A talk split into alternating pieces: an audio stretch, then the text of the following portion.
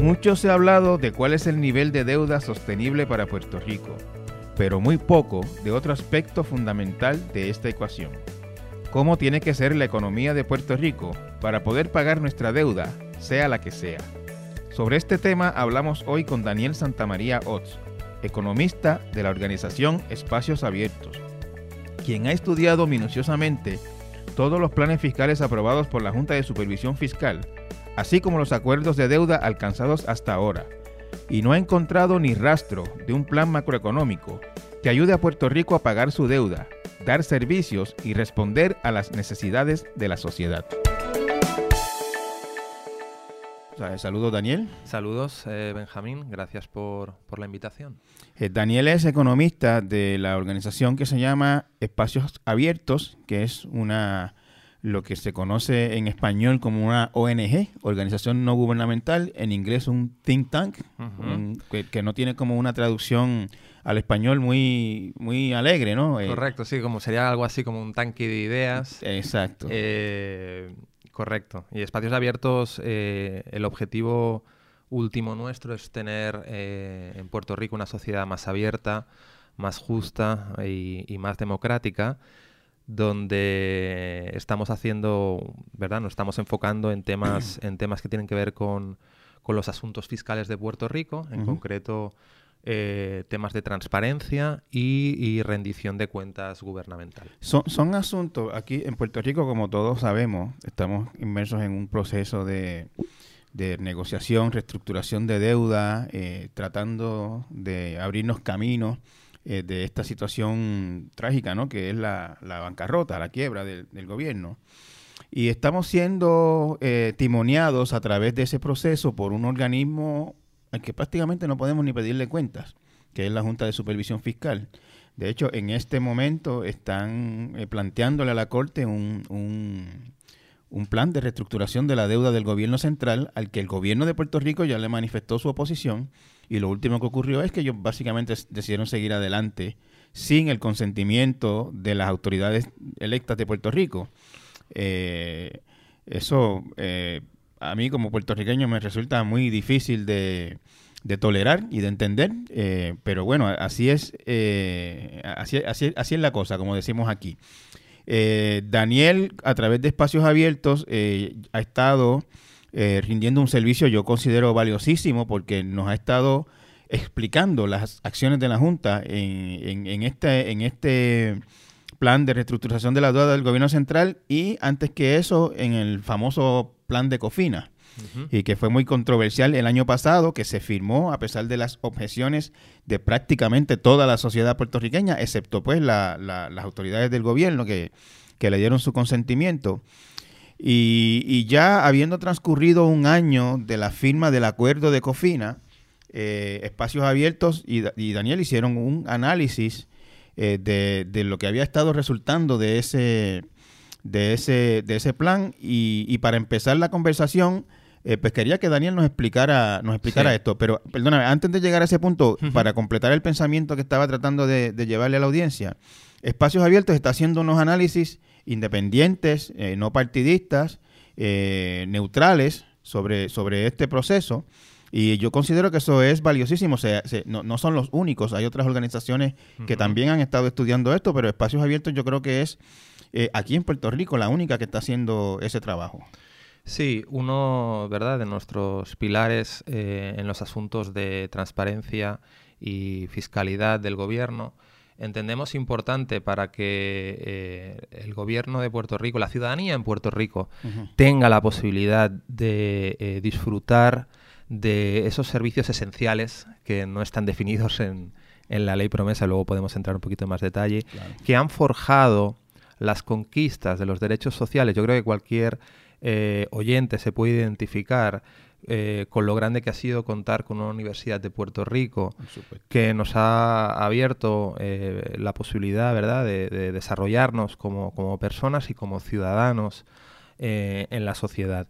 Y con algo tan abstracto como la deuda, el por qué hacemos algo, ¿verdad?, tan, tan técnico, es precisamente para, para preservar la posibilidad de que, de que haya un espacio fiscal eh, eh, que tanto Puerto Rico necesita para poder mantener eh, e, esas conquistas sociales. Y en ese sentido, algo con lo que, ¿verdad? La literatura económica habla mucho, o sea, los niveles de deuda de un país o de un estado de los Estados Unidos, en este caso de Puerto Rico, importan. Y, en ese sentido, el no resolver de manera adecuada y suficiente ese problema va a tener efectos en, las futuras generaciones. Y no en, cualquiera, no, en cualquier futura generación, en específico en aquellas generaciones que dependen de esos servicios esenciales como de una educación pública, una buena educación pública, una, buena universidad, eh, que permitan que Puerto Rico eh, se siga manteniendo como, como ya se insertó en la economía del, siglo XXI. Cuando, para, para, la audiencia que no, que no está, eh, que no domina mucho la terminología de, la que tú estás hablando, ¿qué, es ¿Cómo se puede explicar lo que es sostenibilidad de deuda? ¿A qué se refiere eso? Sí, bien, pues vamos a empezar por decir, o sea, promesa requiere que la Junta haga un análisis de sostenibilidad de la deuda.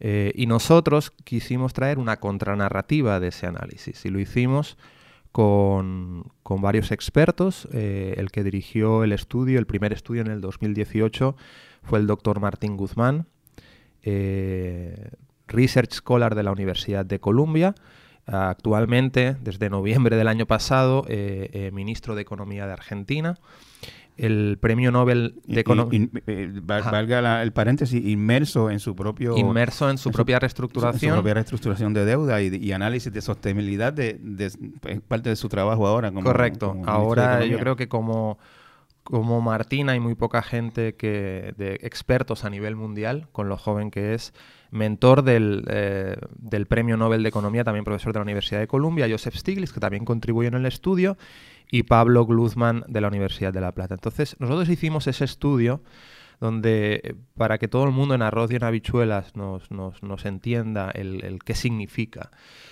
Eh, el estudio pretende eh, dar una noción de qué cantidad de deuda Puerto Rico puede pagar con alta probabilidad sin que los servicios esenciales en la isla se ven afectados. Y con la capacidad de que se cree el espacio fiscal, eh, los ahorros eh, que necesita esta economía para invertir en las políticas públicas que hagan que Puerto Rico pueda crecer de manera sostenible e inclusiva para poder cumplir también con los deudores, no solamente con el con, con perdón, con los acreedores, no solamente con el, espacio de, de tener eh, y poder cumplir con políticas públicas, sino poder cumplir con aquellos acreedores que prestan al, gobierno de Puerto Rico a unas tasas razonables y que son los primeros interesados en que a Puerto Rico le vaya bien, para que Puerto Rico tenga la capacidad de devolver, devolver esa deuda. Y en ese sentido, la metáfora sería, imagínense, si, si hablamos de una persona, el análisis de sostenibilidad de su deuda sería eh, la capacidad que uno tiene como persona de generar dinero eh, a lo largo de su vida profesional antes del pago de, su deuda y la deuda, las personas pues nos endeudamos hoy en día principalmente, pues todo el mundo se endeuda en su hipoteca de la casa, eh, en el carro o en ciertas inversiones eh, que tienen que ver a lo mejor con la educación de los hijos, etcétera. O sea, cuando uno, cuando una persona pide un préstamo, en el banco le hacen llenar una solicitud eh, en, la que se pregunta, entre otras cosas, cuáles son sus ingresos y cuáles son sus deudas actuales. Un analista del banco, un oficial de crédito, determina a, través de lo que tú eh, cobras y lo que tú debes, si tú puedes sostener otro préstamo más. Si hay posibilidades de pago. Eso, eso es un análisis de sostenibilidad de deuda. Correcto. Sería, sería el símil en una persona. Eh, y cuando hablamos de un país que tiene que invertir en las políticas que le hagan posible pagar su deuda, es como, imagínate que, una persona que pide su hipoteca en un banco eh, tiene que destinar dinero a acabar sus estudios universitarios. Imagínate que el banco le dice, eh, le exige que pague, que pague a tal tasa y a tal nivel que esa persona tiene que renunciar a pagar sus estudios universitarios y a formarse. La pregunta que yo le hago al público, a todo el mundo que nos escucha es, ¿ustedes creen que esa persona, si no tiene ese dinero para invertir en su educación y no puede formarse, no puede educarse, va a poder pagar el préstamo? Con alta probabilidad no.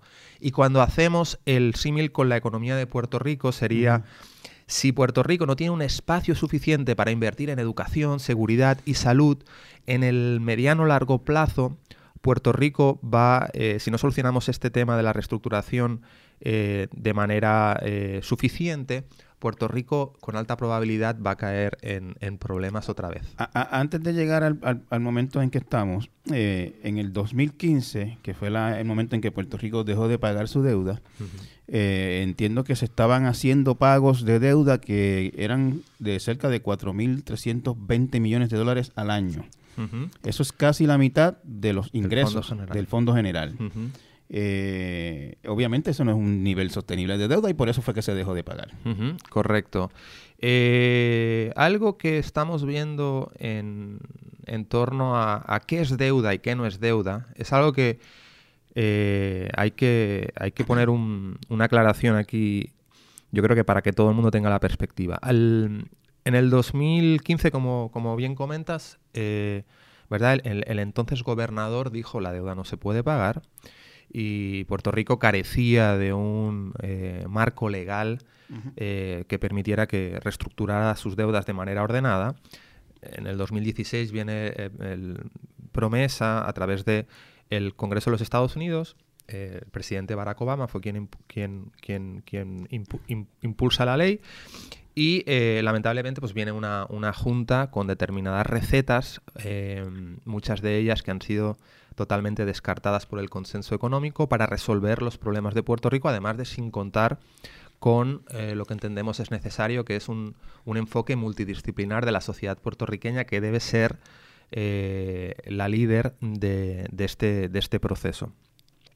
Ahí se hablaban en el 2017 de aproximadamente eh, un stock de deuda, un balance de deuda de 72 billones.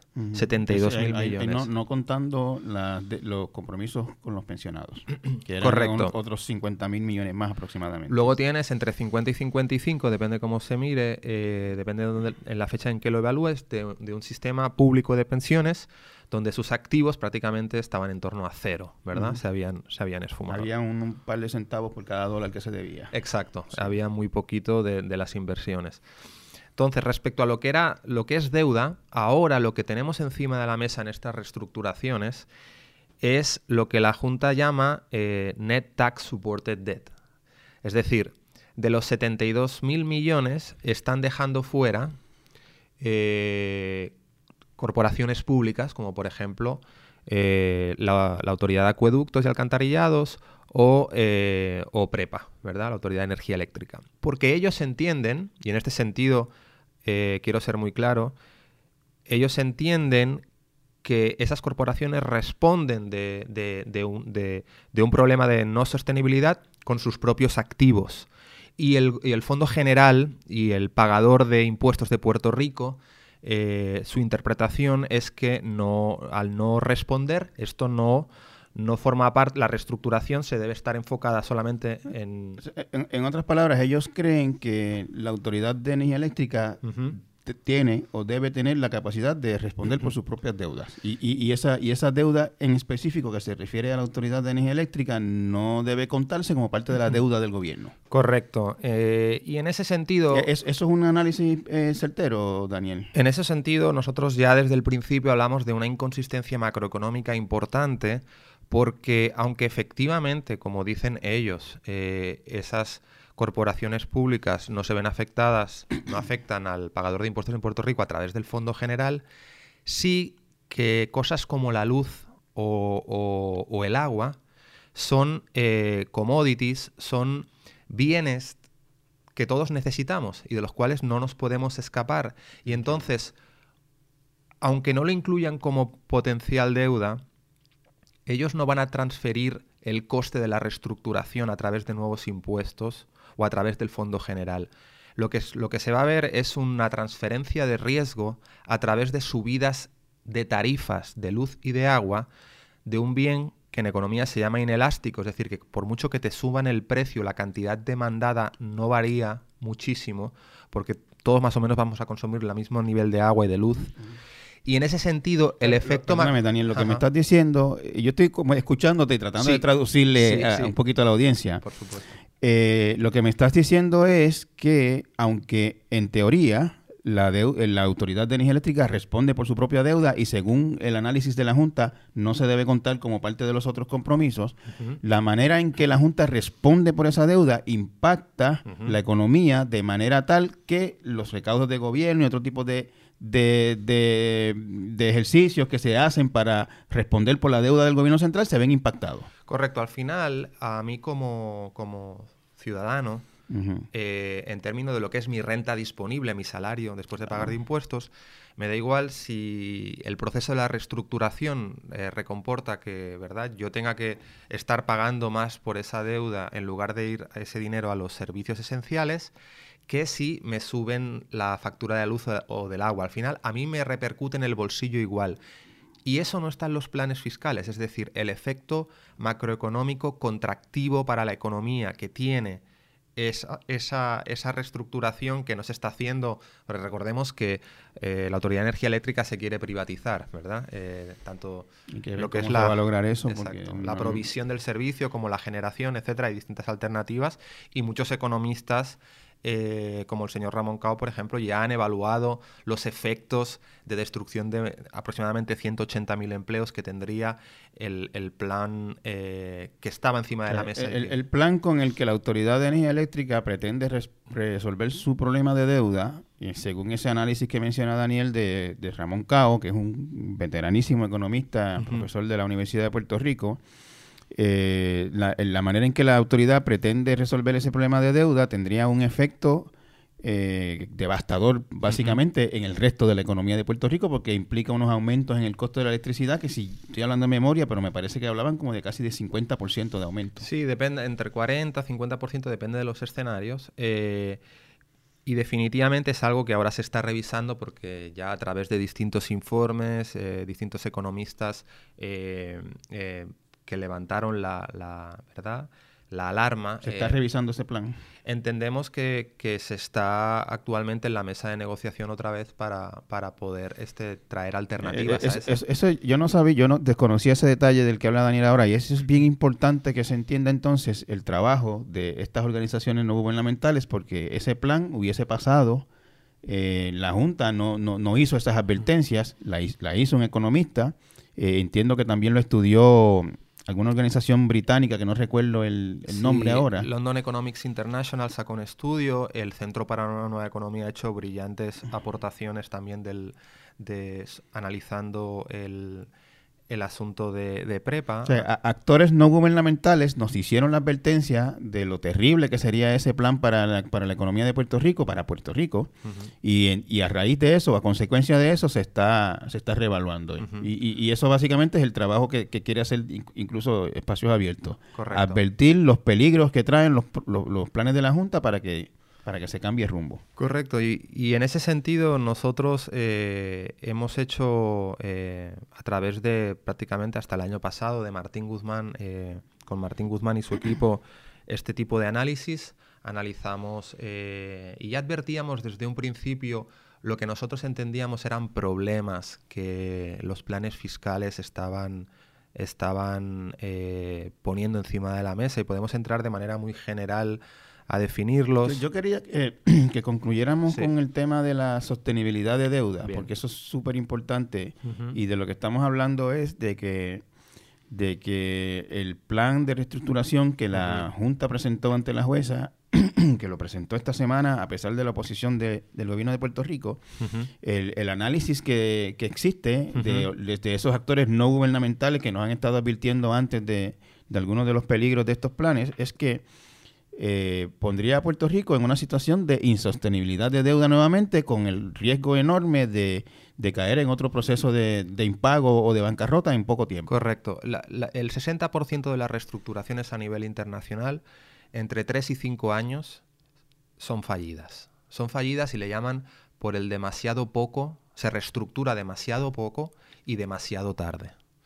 Eh, entendemos que Puerto Rico está, lamentablemente, eh, se está encaminando hacia, hacia, esa, hacia esa situación. Y cuando nosotros concluimos nuestro análisis de, sostenibilidad de la deuda, lo que, lo que suscribió el estudio es que se necesitaba un recorte de esos 72 billones de entre el 80 y el 90%. Eso significaría que los 72 billones debían quedar reducidos entre, entre 7.2 o 14.4. Eso, eso, Daniel, yo, yo, yo escucho eso sí. y la gente escucha eso y, y, uno por el momento se pone del lado de, del acreedor uh -huh. y, y, uno dice, pero ¿cómo es posible si me deben 100 dólares? ¿Cómo, ven, cómo, cómo yo voy a aceptar que vengan y me ofrezcan uno o dos? Claro. Eh, cuando... Y en este sentido, hay que huir un poco de los adjetivos calificativos y de ver qué le interesa al, al, acreedor. Y algo bien importante que hay que entender es que cuando el acreedor presta al deudor que ya ¿verdad? presenta eh, síntomas de que la economía quizá está entrando en una zona de riesgo, una zona gris, las tasas a las que se presta son más altas y ya descuentan, en ese sentido, cuando eh, ya descuentan ese riesgo de que el, de que el deudor impague. O sea, nos... en, en, en, otras palabras, eh, los que le prestaron a Puerto Rico de cierto momento en adelante sabían o debían haber sabido que estaban haciendo un préstamo riesgoso. Exacto. Y, y que en finanzas, yo he estado trabajando en banca en Barcelona durante mucho tiempo eh, cuando, uno, cuando un acreedor tiene un portafolio de inversiones, este tipo de inversiones, como es la deuda de Puerto Rico, forman parte de, de un pequeño porcentaje de su portafolio. No están totalmente invertidos en este... Uh -huh. Y en ese sentido no, no es una no cuestión... No se ponen todos los huevos en la misma canasta. Exacto. O sea, y en uh -huh. ese sentido... Eh, eh, Puerto Rico ha demostrado siempre querer cumplir con sus acreedores de largo plazo de buena fe y pienso que hasta la fecha ha hecho todo lo posible para pagar y comprometerse con esos acreedores de buena fe. Lo que estamos viendo es que los procesos, tanto el de Cofina como el que se está actualmente deliberando de las acreencias del gobierno central, no está liderado por esos acreedores de buena fe, está liderado por un conjunto de fondos de, de cobertura, hedge funds de Nueva York, es una máquina que es un, eh, tiene un historial ya importante en entrar en países con dificultad económica para extraer el máximo de recursos en el mínimo tiempo. ¿Sabemos en este momento cuánto de la deuda de Puerto Rico eh, la, la, poseen eh, estos fondos de cobertura, que mejor conocido como los fondos buitres? Sí, a, actualmente hay como, se entiende que aproximadamente 8 billones de, los, del, de, lo, de las deudas del gobierno central eh, que son los que los que se han sumado al acuerdo. 8 mil millones son de. Son, ellos hablan como de 30 mil, ¿no? De 35 mil millones, exactamente. Eh, eh, ahora decir, una cuarta parte, quizá un poquito menos, eh, está son los que han suscrito el acuerdo. Y, y eso, te estoy haciendo una pregunta, no sé si tienes sí. la respuesta, y, y, yo sé que pueden a veces ser muy un poquito técnicas. Uh -huh. sabemos en promedio o, o, o, cuánto esa gente pagó por, por esa deuda? Hay algunos, eh, están saliendo, eh, nosotros ya lo vimos en Cofina eh, y, y, lo estamos viendo en los, en los eh, bonos del gobierno central, donde hay bonistas de, con este fin especulativo, con fondos de cobertura, uh -huh. que en, en, en, deuda del gobierno central, que justo días antes del preacuerdo estaban cotizando a niveles de 70 centavos por cada dólar, entraron eh, en los momentos de más dificultad para el país, los momentos justo después del, de los impactos de los huracanes Irma y María, a niveles pues de 30 centavos,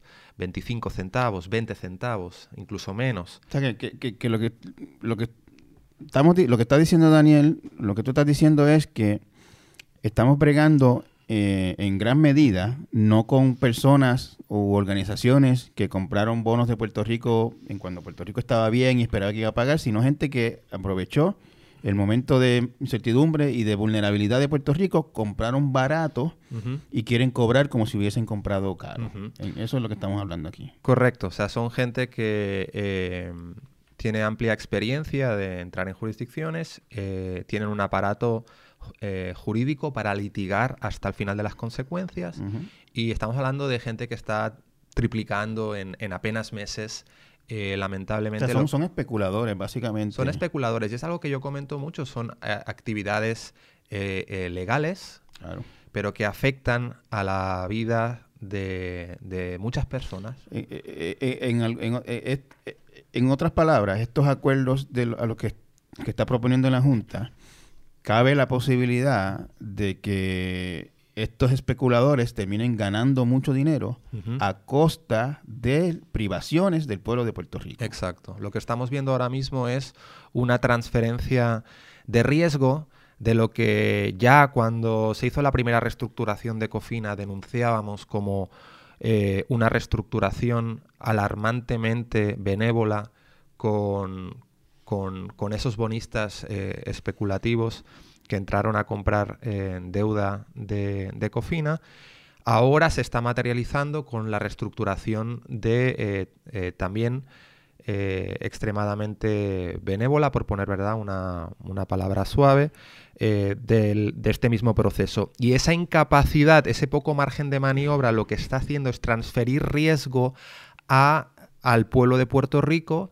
y los que sí se están viendo afectados en gran medida son nuestros nuestras jubiladas y nuestros jubilados y eh, eh, eh, la gente trabajadora que se va que, tiene vocación de permanecer en la isla. Bueno, hay, un hay un aspecto muy doloroso de este proceso y es que personas de Puerto Rico, empresarios, muchos de ellos pequeños empresarios de Puerto Rico que le dieron servicios al gobierno, que le vendieron materiales, que construyeron quizás una escuela, que embrearon una carretera, etcétera, que son acreedores también, no son bonistas, son gente que le, dio servicio al gobierno, y el gobierno no lo ha pagado, que van a terminar cobrando, según yo escuché por ahí, a dos o tres centavos de cada dos o tres centavos, sí. En la reestructuración de estos 35 mil millones hay aproximadamente unos 5 billones de suplidores locales de, la gente que levanta este país cada mañana, de pequeño y mediano empresario eh, que proveyó servicios a como tú bien dices, al gobierno de Puerto Rico y, que son los que están saliendo más mal parados en esta, en esta reestructuración, pues por no tener voz, por no tener los medios económicos y jurídicos que sí tienen estos hedge funds de Nueva York. Y ese impacto eh, pues va a ser grave para la economía local, porque como tú bien dices, muchos de ellos, si, si, no, si no cuentan con esos ingresos, van a tener altos problemas en su Bueno, los, que, los que yo he escuchado hablando en la prensa eh, son gente que básicamente tienen sus negocios cerrados, en lo que cobran, si cobran, si no cobran, los negocios seguirán cerrados. Exacto. Este, necesitan cobrar lo que trabajaron para, para seguir eh, operando. Daniel, quería llegar al tema, o sea, quería llegar al, al, al momento en que estamos ahora, y es esa propuesta de la Junta eh, de los bonos del gobierno central, de esos 30 mil millones, eh, ellos dicen que los reducen a 12 mil, si mal no recuerdo, y que Puerto Rico terminaría pagando aproximadamente 1.500 millones anuales en deuda eh, por 20 años. Esos 1.500 millones, según el análisis que hizo, hicieron Martín Guzmán, Stiglitz y Glusman, 1.500 millones es, si mal no recuerdo, dos o tres veces más de lo que se recomienda que Puerto Rico pague. Correcto. Eh, ese, es el análisis de, de, de, ustedes, ¿no? De espacios abiertos. Sin embargo, eh, la directora de la Junta, Natalia Yaresco, publicó una columna en estos días diciendo que ese es un análisis incorrecto, porque lo que se toma en cuenta para ese estimado de deuda sostenible no, es, no son solamente los ingresos del gobierno central, sino otros ingresos del gobierno.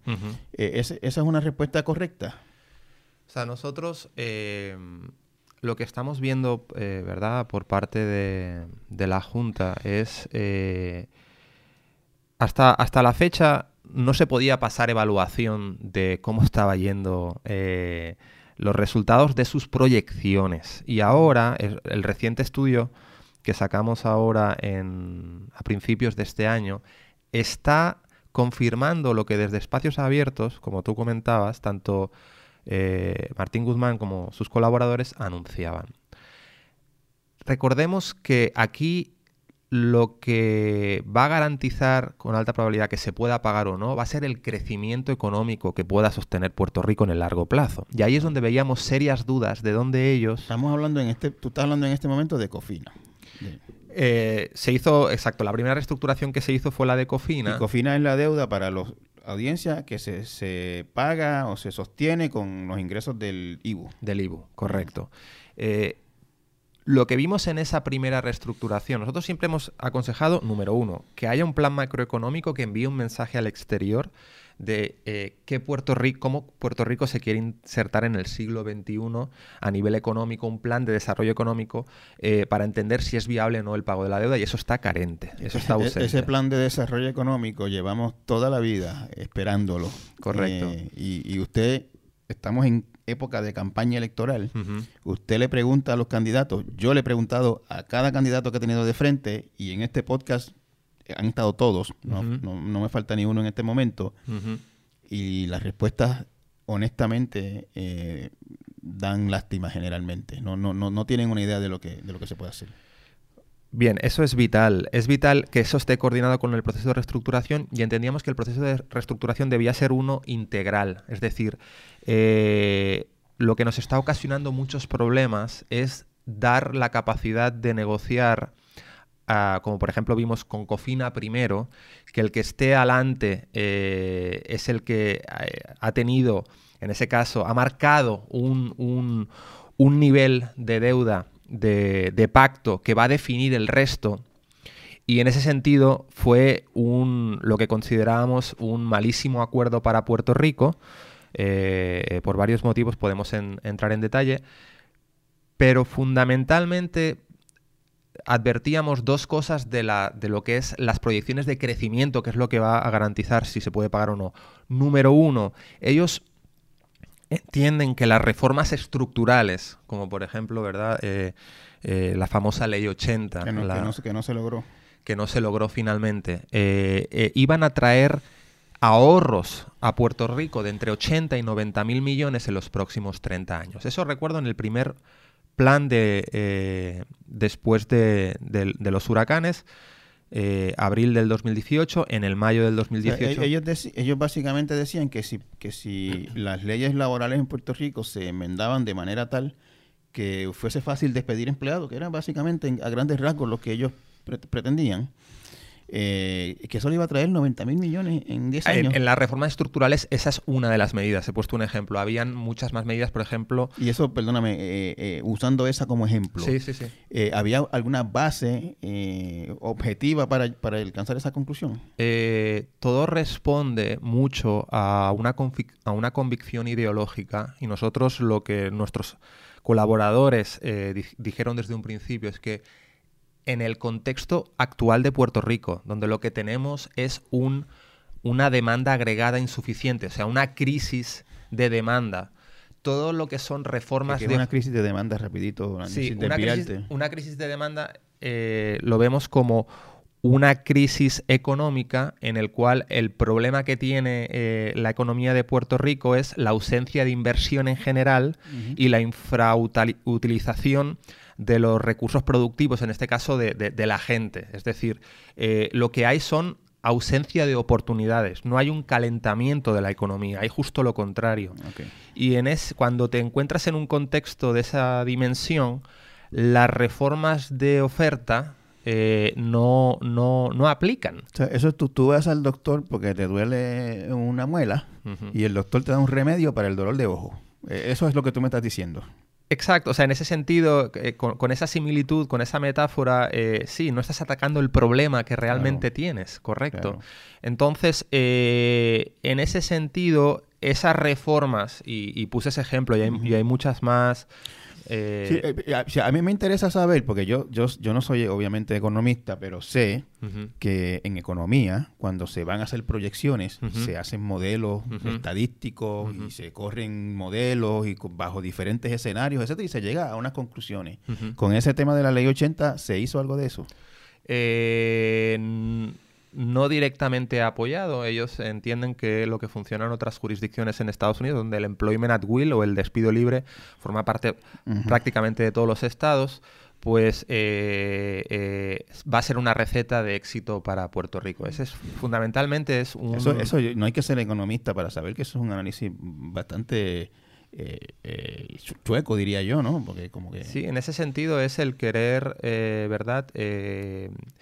Dijéramos, imitar lo que en otro lugar ha funcionado. Eh, si, a Daniel, le, viene bien, este, qué sé yo, comer eh, churrasco, pues, pues probablemente a mí también, eh, porque si él, si él es muy este, inteligente por comer churrasco, pues a lo mejor si yo como churrasco también lo soy.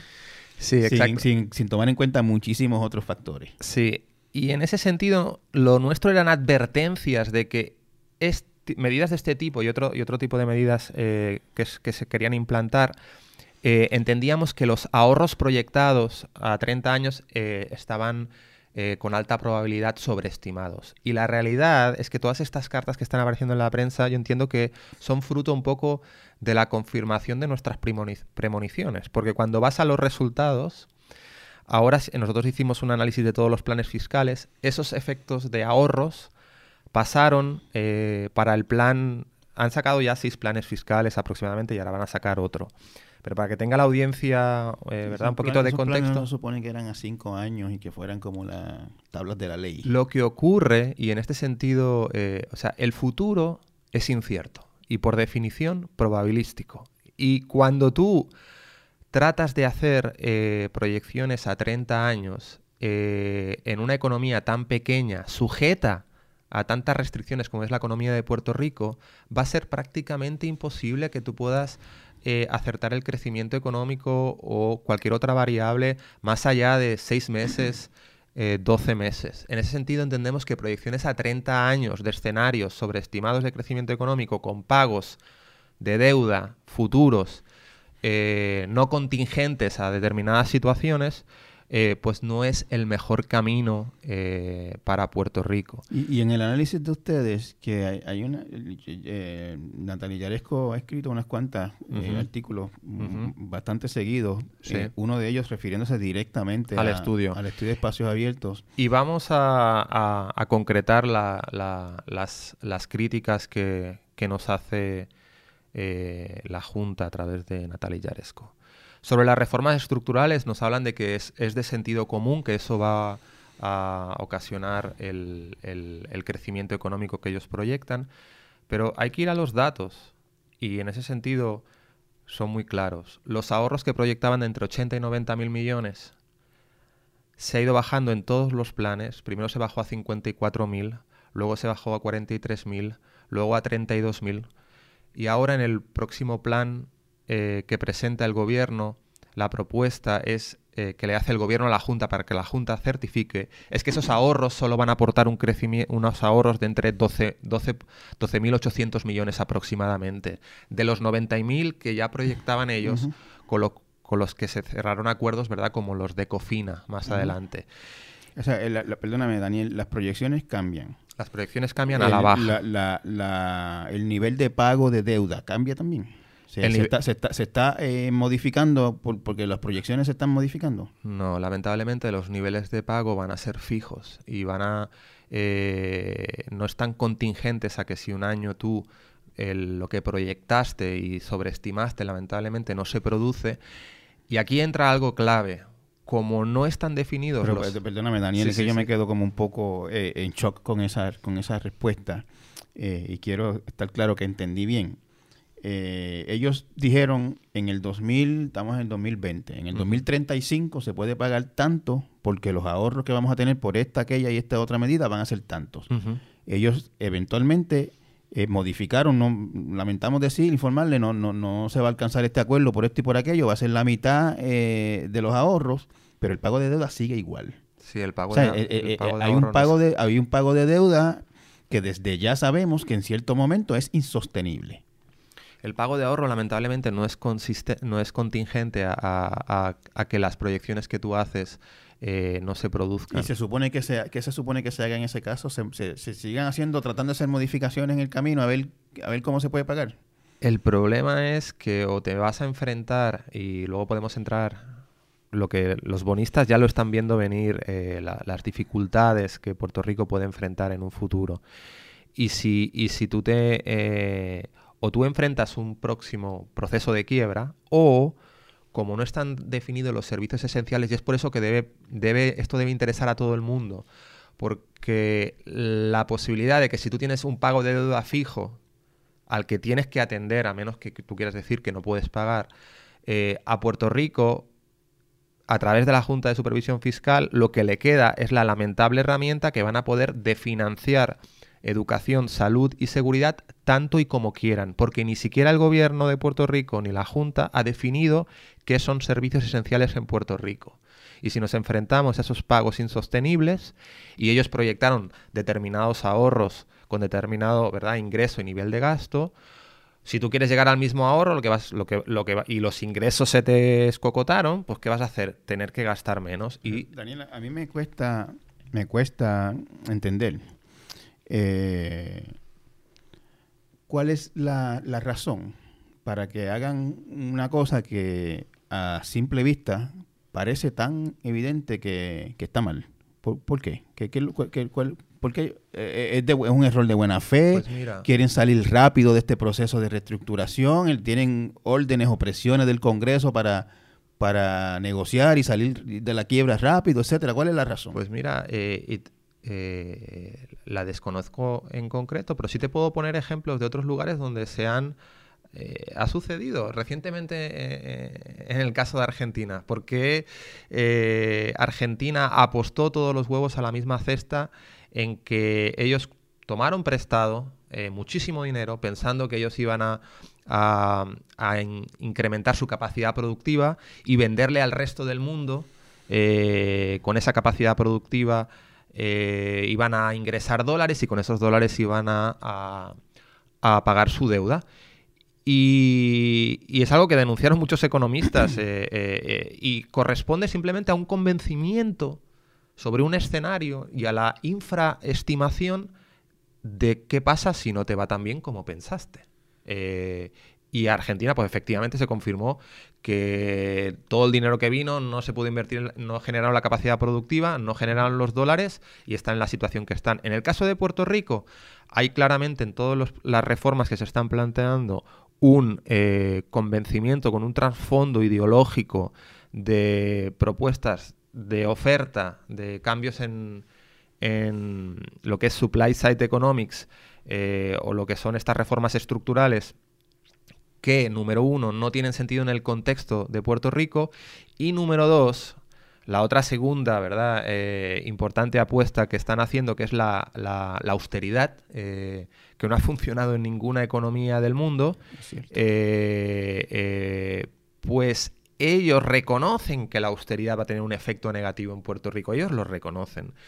Eh, se sitúan en una franja de efecto negativo que está en la cota inferior de la literatura económica. Eh, Daniel, te, pregunto rapidito, ¿qué, ¿qué alternativa tiene Puerto Rico a la austeridad, dado el caso de que no tenemos dinero? Puerto Rico necesita, y volvemos otra vez, volvemos otra vez al, al, plan macroeconómico. O sea, Puerto Rico necesita eh, esa, ese nuevo contrato social donde no hay nadie mejor que la sociedad puertorriqueña, la sociedad civil puertorriqueña, eh, los expertos de distintas disciplinas puertorriqueñas y puertorriqueños que eh, decidan qué se quiere hacer con, con Puerto Rico. Y eso no lo van a, solucionar eh, cinco o seis personas en una junta de supervisión fiscal con conocimiento únicamente de, finanzas o de banca. Eso necesita, necesita de mucho más y en espacios abiertos nuestra apuesta es que quien debe liderar ese proceso es la sociedad puertorriqueña. La sociedad puertorriqueña ya, eh, eh, hay, en las cartas que yo he visto en la, en la prensa, se habla de que la situación de Puerto Rico eh, en la que se ha asumido ha sido única y exclusivamente por una mala gestión gubernamental. Y discrepamos mucho de eso. O sea, Puerto Rico tiene una estructura económica en la que subyace eh, un, historial de relación con Estados Unidos que ha hecho y ha determinado el modelo de, extracción eh, de riqueza y, también hay que decirlo, eh, yo creo que alto y claro y muchos eh, compañeros economistas locales también, también lo suscriben. Recordemos que el modelo de ingresos del Fondo General de Puerto Rico está sustentado en, la concentración de muy poquitas compañías multinacionales. O sea, 19 compañías multinacionales en Puerto Rico ingresan aproximadamente 2.000 millones, el 80% de lo que ingresan las, compañías en general, las corporaciones, y representan 2.000 millones del Fondo General. Y eso responde a 40 billones de dólares que anualmente compañías multinacionales eh, traen a Puerto Rico a través de, sus patentes para usar Puerto Rico como una jurisdicción donde se pagan pocos impuestos y donde utilizan esos derechos de propiedad intelectual para que todas las ventas asociadas a ese a ese a ese a esa propiedad intelectual eh, se paguen en Puerto Rico. Eh, y en ese sentido... perdóname, si te entendí bien, tú estás diciendo que, que, que Puerto Rico es explotado por, por, Estados Unidos, básicamente. Dijiste una palabra clave que aquí no se usa mucho, que es un sistema o modelo de extracción. que, que, extracción, pues la palabra lo dice, extraer, sacar de Puerto Rico. Eso es lo que me dijiste, ¿no? Correcto. Y, y, y, verdad, hay muchos compañeros especialistas en desarrollo económico aquí en Puerto Rico, muchos académicos que pueden hablar al respecto. Cada uno, yo creo que es una ciencia social donde cada uno puede tener una visión distinta y el debate es importante. Yo no, tengo... ese análisis tuyo, este, yo, o sea, se escucha a menudo en, en, economistas de casi de cualquier tendencia. En Puerto Rico es muy poca la gente que uno no sabe cuál es su postura en cuestión de estatus, por ejemplo.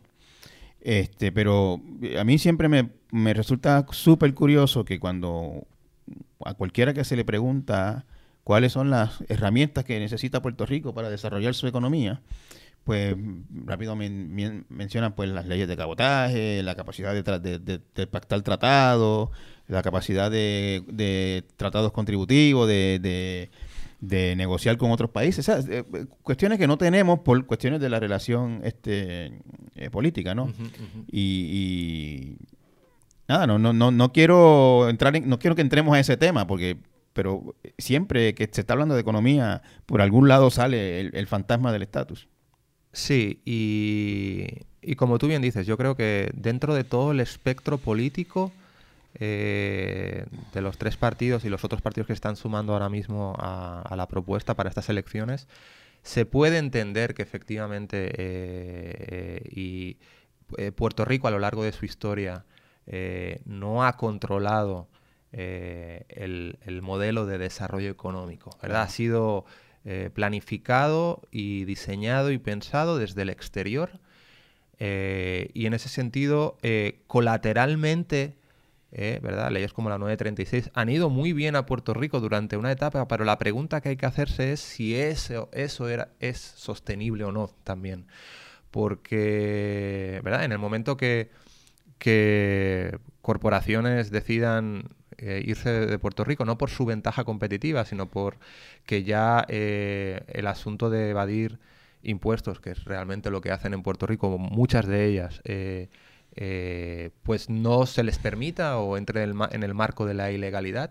Puerto Rico de la noche a la mañana tiene un problema de insostenibilidad, de, gobernabilidad de su, de su fondo general. Daniel, yo, yo, si vamos a empezar a redondear esta conversación, eh, yo lo que me estoy llevando es que eh, los planes fiscales y los niveles de, de, deuda que la Junta está proponiendo que se pague y todo eso, al final del día, no es más importante que contar con un, con un plan de desarrollo macroeconómico que haga que eso se pueda o no se pueda pagar. Al final del día, la Junta puede decir eh, paguen 15 mil millones de deuda al año y si tenemos una economía que lo sostenga, no hay problema con eso. Eh, eso es básicamente lo que yo estoy entendiendo de esta conversación. Correcto, o sea, es importante que haya ese plan macroeconómico eh, incorporado para que los actores de los mercados de capitales entiendan cuál es el plan de Puerto Rico. Más allá de estas reformas que nosotros entendemos, número uno, que no, que no tenían demasiado sentido y número dos, que la, la, evidencia en estos tres años nos está confirmando que no se están materializando. Más, más allá de eso, es importante que haya, que haya ese plan, ese plan guía eh, para entender eh, qué posibilidades hay que Puerto Rico en el futuro se eh, pueda enfrentar ciertos pagos de deuda.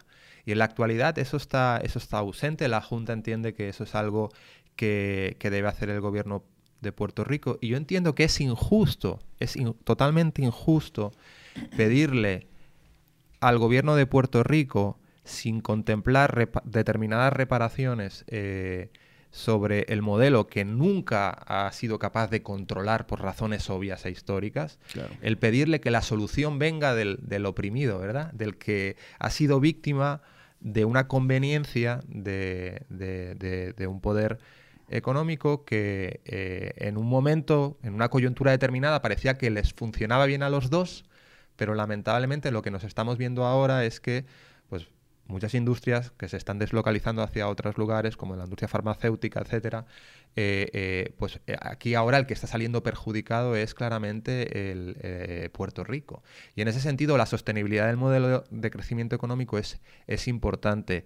Y quien formó parte del diseño inicial debe formar parte de la solución. O sea, no es, no, es justo pedirle... o sea, tú estás hablando del, del Congreso de Estados Unidos o del gobierno de Estados Unidos. Correcto. Eh, no se han dado por enterado, básicamente. Ellos lo que han hecho es traer la Junta para, para asegurar que se pague lo más que se pueda pagar.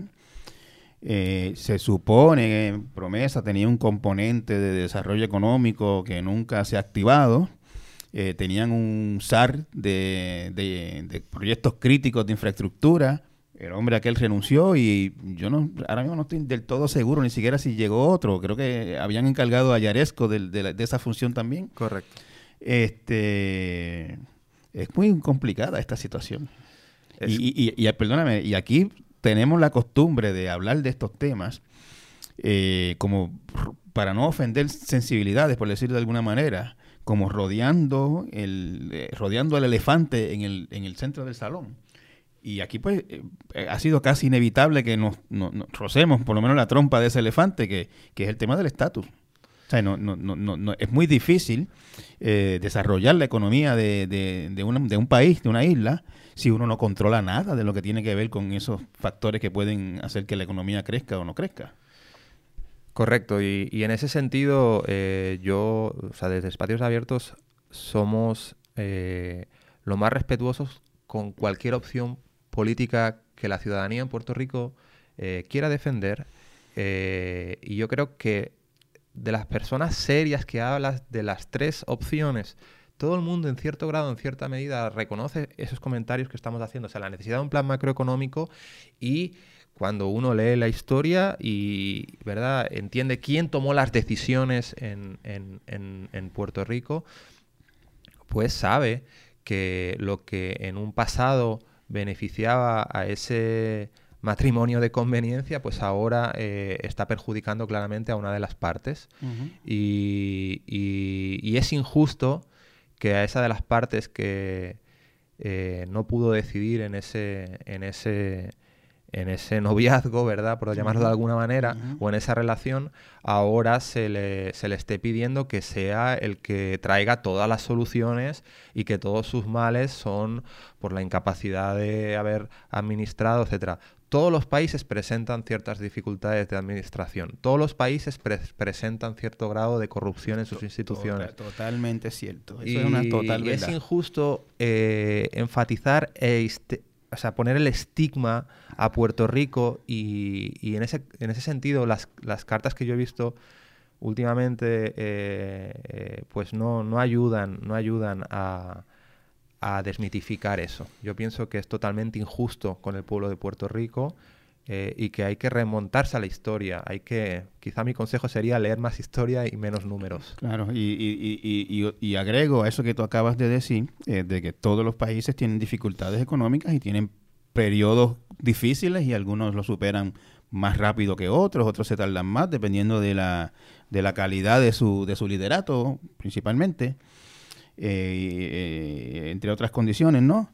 Pero a, casi ningún sitio le, le montan encima una junta que, que, que, que, se ponga a mandarlo sin que ellos tengan básicamente nada que decir ahí. Correcto. Y la gente habla de Grecia, pero la, Grecia negocia con la Troika, negocian los, los líderes electos de Grecia, no, no, no negocia un... Sí, en Grecia, ¿verdad? Se dio un problema adicional, o sea, Europa es una economía o sea, una unión económica no completa, no tenemos la unión bancaria que sí tienen los Estados Unidos, no hay una unión fiscal, cada país emite su deuda. Eh, y, en Grecia sí eh, se presentó un, ¿verdad? un claro modelo de insostenibilidad de, su pago de la deuda. El fondo, perdón, la Troika dio el préstamo más grande eh, de la historia, la situación peor para, Grecia. Y, y, en ese sentido, pues lo que estamos viendo en estos, eh, en estos países donde se ha implementado estas políticas de, austeridad es una migración masiva. Lo que en Puerto Rico va a ocurrir, porque todo el mundo tiene... Está, está ocurriendo, ¿verdad? Y, y a la Junta, recuerdo, también eran proyecciones... A nosotros nos impresionó mucho ver el primer plan fiscal donde proyectaban que la población se iba a erosionar en un, en un punto 2% por año. Eh, trajeron a una, un experto en demografía, que no acabo de aclarar, en el siguiente plan fiscal corrigieron cosas que nos parecían más razonables a tasas de entre el 1 y 1.5 de decrecimiento poblacional. Ahora en un documento en octubre hablan de que hay riesgos de que esas tasas aún se queden cortas y la población decrezca entre el 2.5 y el 3%. Recordemos que eso es terrible para una economía, se va el talento, ¿verdad? Se va la gente que tiene más joven, que tiene más capacidad productiva, se te erosiona la base tributaria tuya con la que pronosticabas devolver el pago de la deuda, porque es menos gente consumiendo, menos planillas, menos gente empleada, eh, y entonces se te, envejece, normalmente la, población, y eso tiene unos efectos terribles eh, para, para el posible pago de la deuda. Te, te escuché decir en otro podcast que, escuché hace no hace mucho, muy bueno, de hecho, el Economía con Calle. Sí. Me, gustó mucho ese, ese, episodio en que estuviste.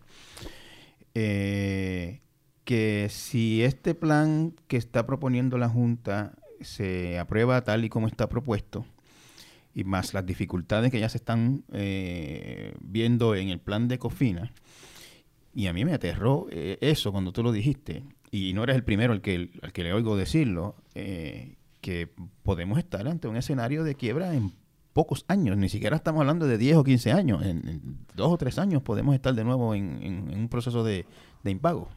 Bueno, nosotros eh, entendemos que si no se responde, o sea, recordemos que cuando se reestructuró Cofina, ya de los 14 millones que nos decía el primer estudio de Stiglitz que teníamos como, como margen, ellos se comieron 12.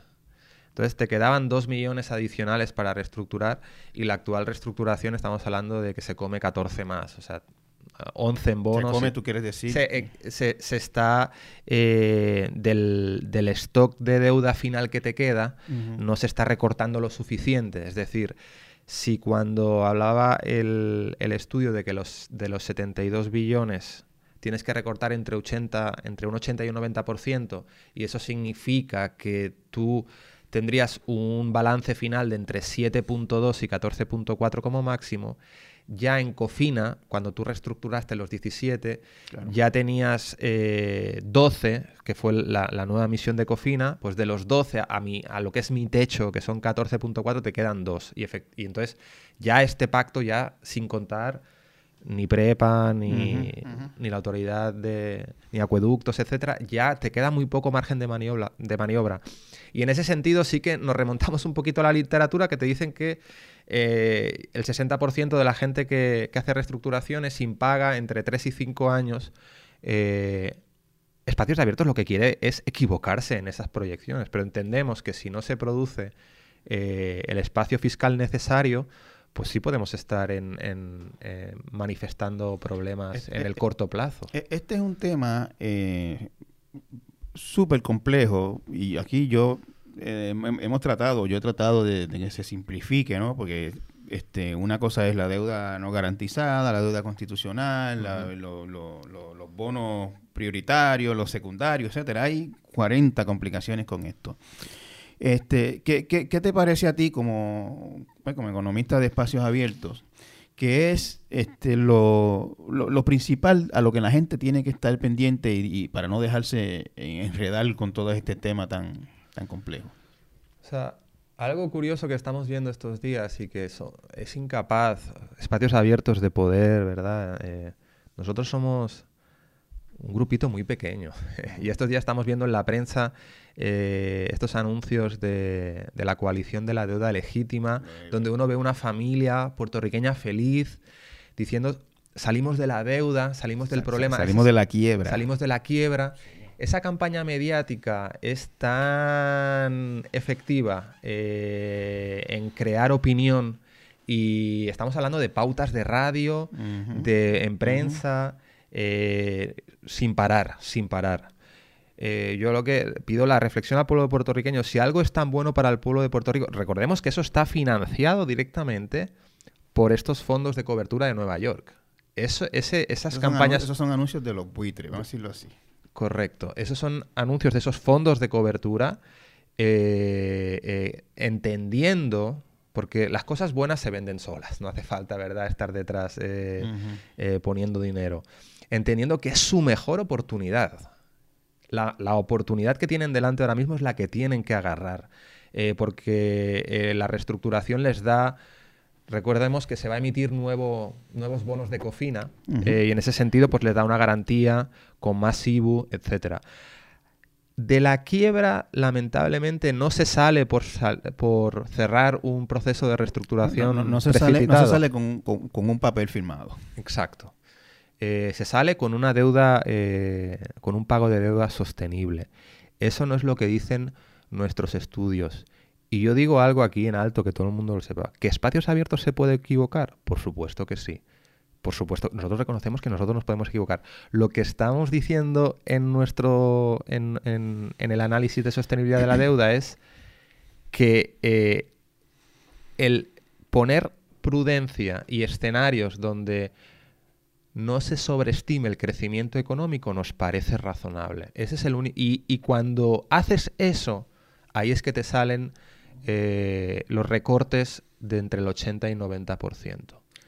Daniel, eh, ¿existen jurisdicciones que tú conozcas que hayan logrado eh, una quita o un haircut del que se estaba proponiendo aquí, 80-90%? Bueno, hay sitios que le han eh, condonado deuda completamente. Sí, por eso, exacto. O sea, en la historia económica sí los hay, eh, sí los hay. Luego, algo que decimos nosotros... ¿A Irak fue que le, que le condonaron una deuda cuando la después de la guerra? Sí, correcto. Lo que es importante que todo el mundo sepa que esto es una condición necesaria, pero no suficiente. Es decir, que te eliminen la deuda entre el 80 y el 90% te va a crear el espacio fiscal para que tú apliques esas políticas que Puerto Rico necesita. Si luego el plan macroeconómico eh, no se enfoca en esas políticas, pues tienes un problema. Hace un rato, te pueden poner a pagar cero o 15 mil millones. Al final del día lo que importa es cuánto tú puedas sostener cada uno de ellos. Y, siempre es bueno recordarle a la audiencia que eh, desde el 2015, y estamos en el 2020, ahora en verano del 2020, se cumplen cinco años que no hemos pagado ni una peseta de deuda. El año pasado hubo el primer año de... se pagó Cofina los primeros 450 millones. Eh, pero efectivamente estamos hablando de que eh, ya ahora se empezarían a pagar esos 1.500 millones eh, que nos afectan a todas y a todos.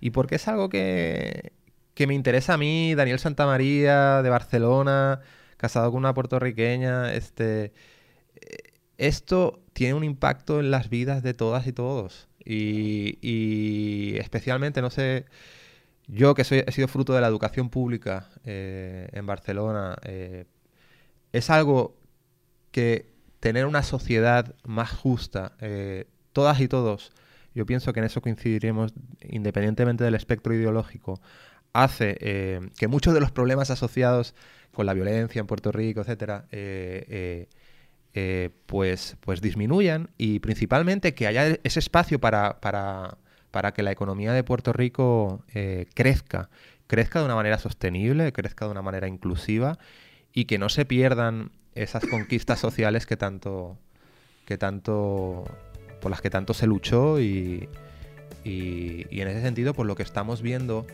eh, no nos están encaminando hacia esa dirección. Eso es lo que, lo que, lo que estamos viendo, lamentablemente.